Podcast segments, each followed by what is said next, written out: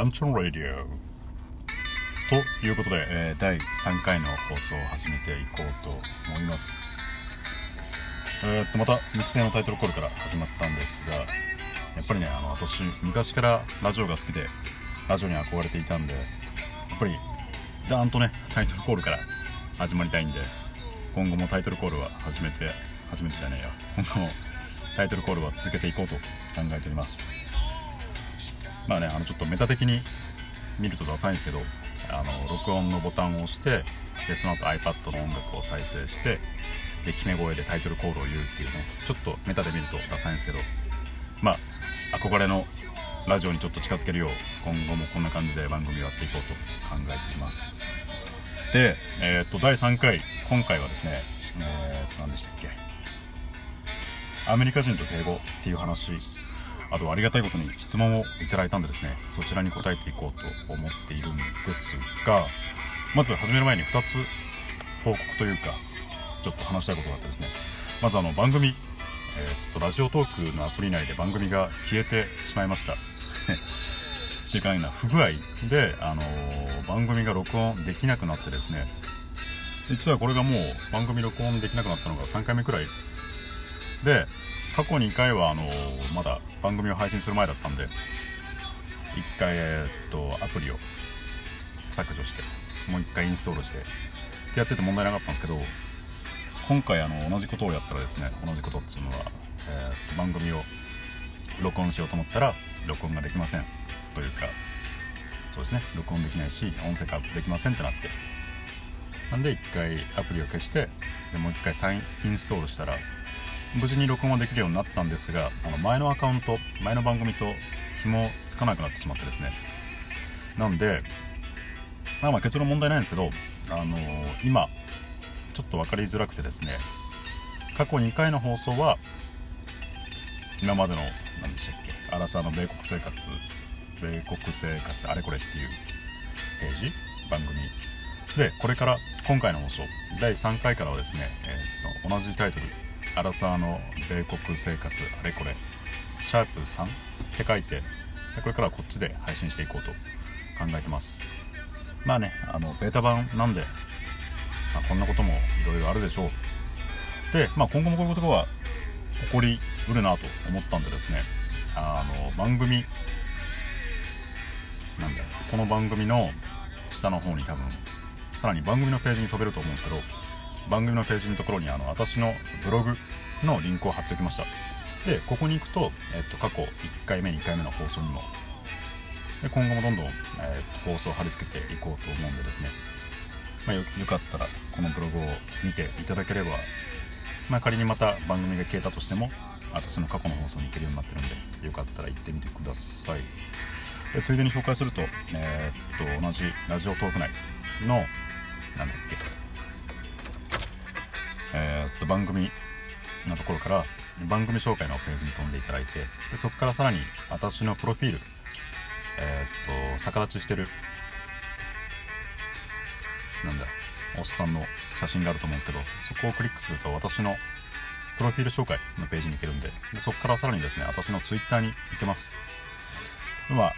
あんまりツイート自分のつぶやきはしてなくてですね、まあ、リツイートほとんどリツイートのアカウントなんですけれど、まあ、よかったらついでに覗いてみてください。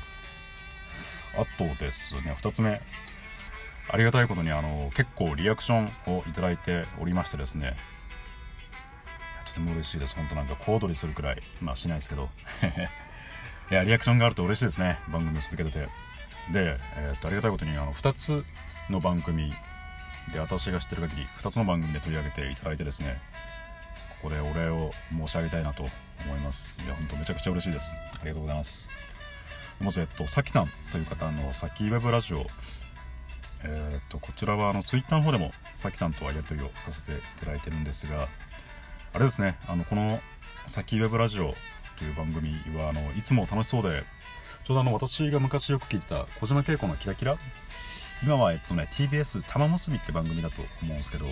なんかそんな感じのお昼のラジオみたいなすごいいつも楽しそうな感じですごい親近感が湧きますね。前話したあの距離感を近く感じるっていう話。すごいなんかそんな感じのお昼のラジオっていう感じです。おすすめです。でもう一個があのつるちゃんさんっていう方の、えっと、睡眠改善するかもしれないラジオっていう番組なんですけれどこちらはまた、えっと、柔らかい感じといいますか柔らかい雰囲気の放送で好きですね私は。で、えっと、第2回の放送で、えっと、睡眠のことについて語り出すと途端にあの滑舌が良くなってですねで今後どんな知識を得られるのかなととても楽しみな番組ですね。ちなみにあと京奈川県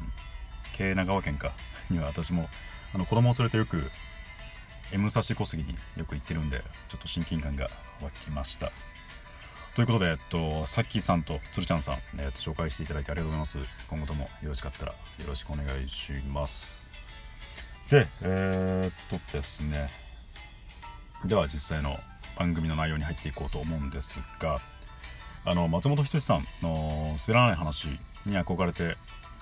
まあ、滑るかもしれない話と題してちょっと話をしていこうと思うんですが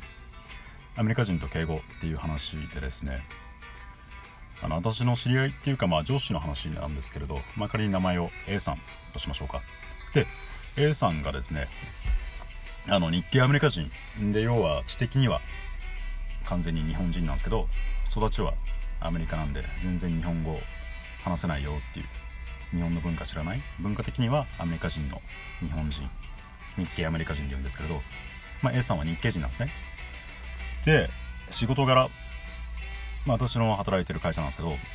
あの日本人の方とやり取りすることがまあたまにあるんですね。なんで A さんがもう25くらいまで全然日本語話さなかったんですけどまあすごい努力家の方で。で20後半になってからですねあの英語を勉強し始めてもう今では今どれくらいなんだ？多分35とかなんですけど今ではもう英語じゃないわ。日本語ペラペラなんですけど日本語を話し始めた当時うちの会社の社長がですね日本人なんですけど前ねあの日本語話せるようになったから日本語でちょっと話をしてみなかったんでしょうね。で社長といろいろ話をして普段は社長と A さんは英語で会話をしてるんですけれどちょっと日本語ができるようになってことで日本語で会話をしてて。でまあ会話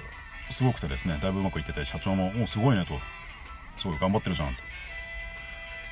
営業も成績もいいし日本語が話せるようになったことでこれからよりお客さんも増えるだろうし頑張ってね。って社長が言ったところ A さんが返し方ので「本当ありがとうございます」って日本語で。すごい嬉しいです。もっと日本語も勉強して頑張ります。でも社長もすごいですねっつって。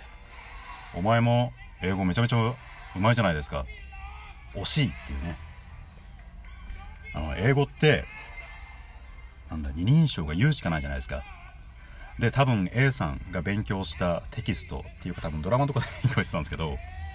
二人称がお前だったんですね。で 社長もお前っつわれてカチンときたんですけどでも悪気はないっていうのは分かったしムムってしながらおおみたいな。今ではもちろんあの二人称お前じゃないんですけどなんだろう日本語って一人称も二人称もめちゃめちゃ種類あるじゃないですか。私とか私俺僕オイラとかまあオイラは使わないですけど。で二人称も同じようにいろいろなんかあなたとかお前とかいろいろあるじゃないですか。それが英語だと you と I だけなんで、ね、そこが大変だったよっていう話でした。ねごめんねちょっと滑ったけど、まあ、素人なんで見逃してあげてください。で残りが、えっと、3分なんですけど。あの質問いただいたんですね。こちらに答えていきたいと思います。で改めてあの質問本当めちゃめちゃ嬉しいです。ありがとうございます。で質問がですね、えー、っと海外ドラマが好きでよく見るのですが性に関して、えー、軽すぎる気がしてなりません。あれはドラマ用の演出なのでしょうか？それとも意気投合すれば割り切ってしまうのは普通なのでしょうか？アメリカ系のドラマの話です。というお便りをいただきました。質問ですね。えー、っとですね。正直アメリカ人の方と付き合ったことがないので分かりません。が、まあ、実体験がないんですけれど私もまあ海外ドラマはフレンズっていうドラマの知識なんですけれどどうなんでしょうね。でもイメージデートをする大人の同士がデートをすると食事プラスセックスっていうイメージはありますね。まあでも場所によってはアメリカの場所によってはあのカトリックあの厳しいキリスト教なんで本当結婚するまではセックスしないみたいなそういうカトリックの方が多く住んでる地域もあるんですけれど結構軽いのかな？なんかデートって言ったらそうですね意気投合すればしちゃうようなイメージもありますね。で私はもうあの既婚者なんで現役を退いた身なんですけれどまあ個人的には正直あのしてもいいんじゃないかなとデートで思っています。もちろんあの否認は大事ですし無理やりとかはダメなんですけれど私も割とデートってなったらもちろん今のあの妻とも結婚するまではエッチしてないかっていうとそんなこともないですしまあデートだったら割としちゃうのかなみたいなイメージはありますね。でちなみにあのこっちアメリカはですねラブホがないんでですね。まあこれも私調べちゃんと調べてないんですですけれどだとあの車の中いわゆるカーセックスが多いような気がしますね。大人はないですけど高校生とか多分初体験は日本みたいにラブホとかがないんで割とカーセックス4割とか3割とかいると思います。ということでもっとこの話題話したいんですけどちょっと時間がないんで。今回はこんなところですかね。でまた、えっとこの番組のリンクに質問箱貼っておくのでまた何かあったら質問してみてください。ということで、えー、第3回ちょっとややこしくて、えー、番組変わってしまいましたが引き続き、えー、っと聞いてくださってありがとうございました。本当あの皆さんのおかげで番組続けていけるのでこれからもよろしくお願いします。バイバーイ。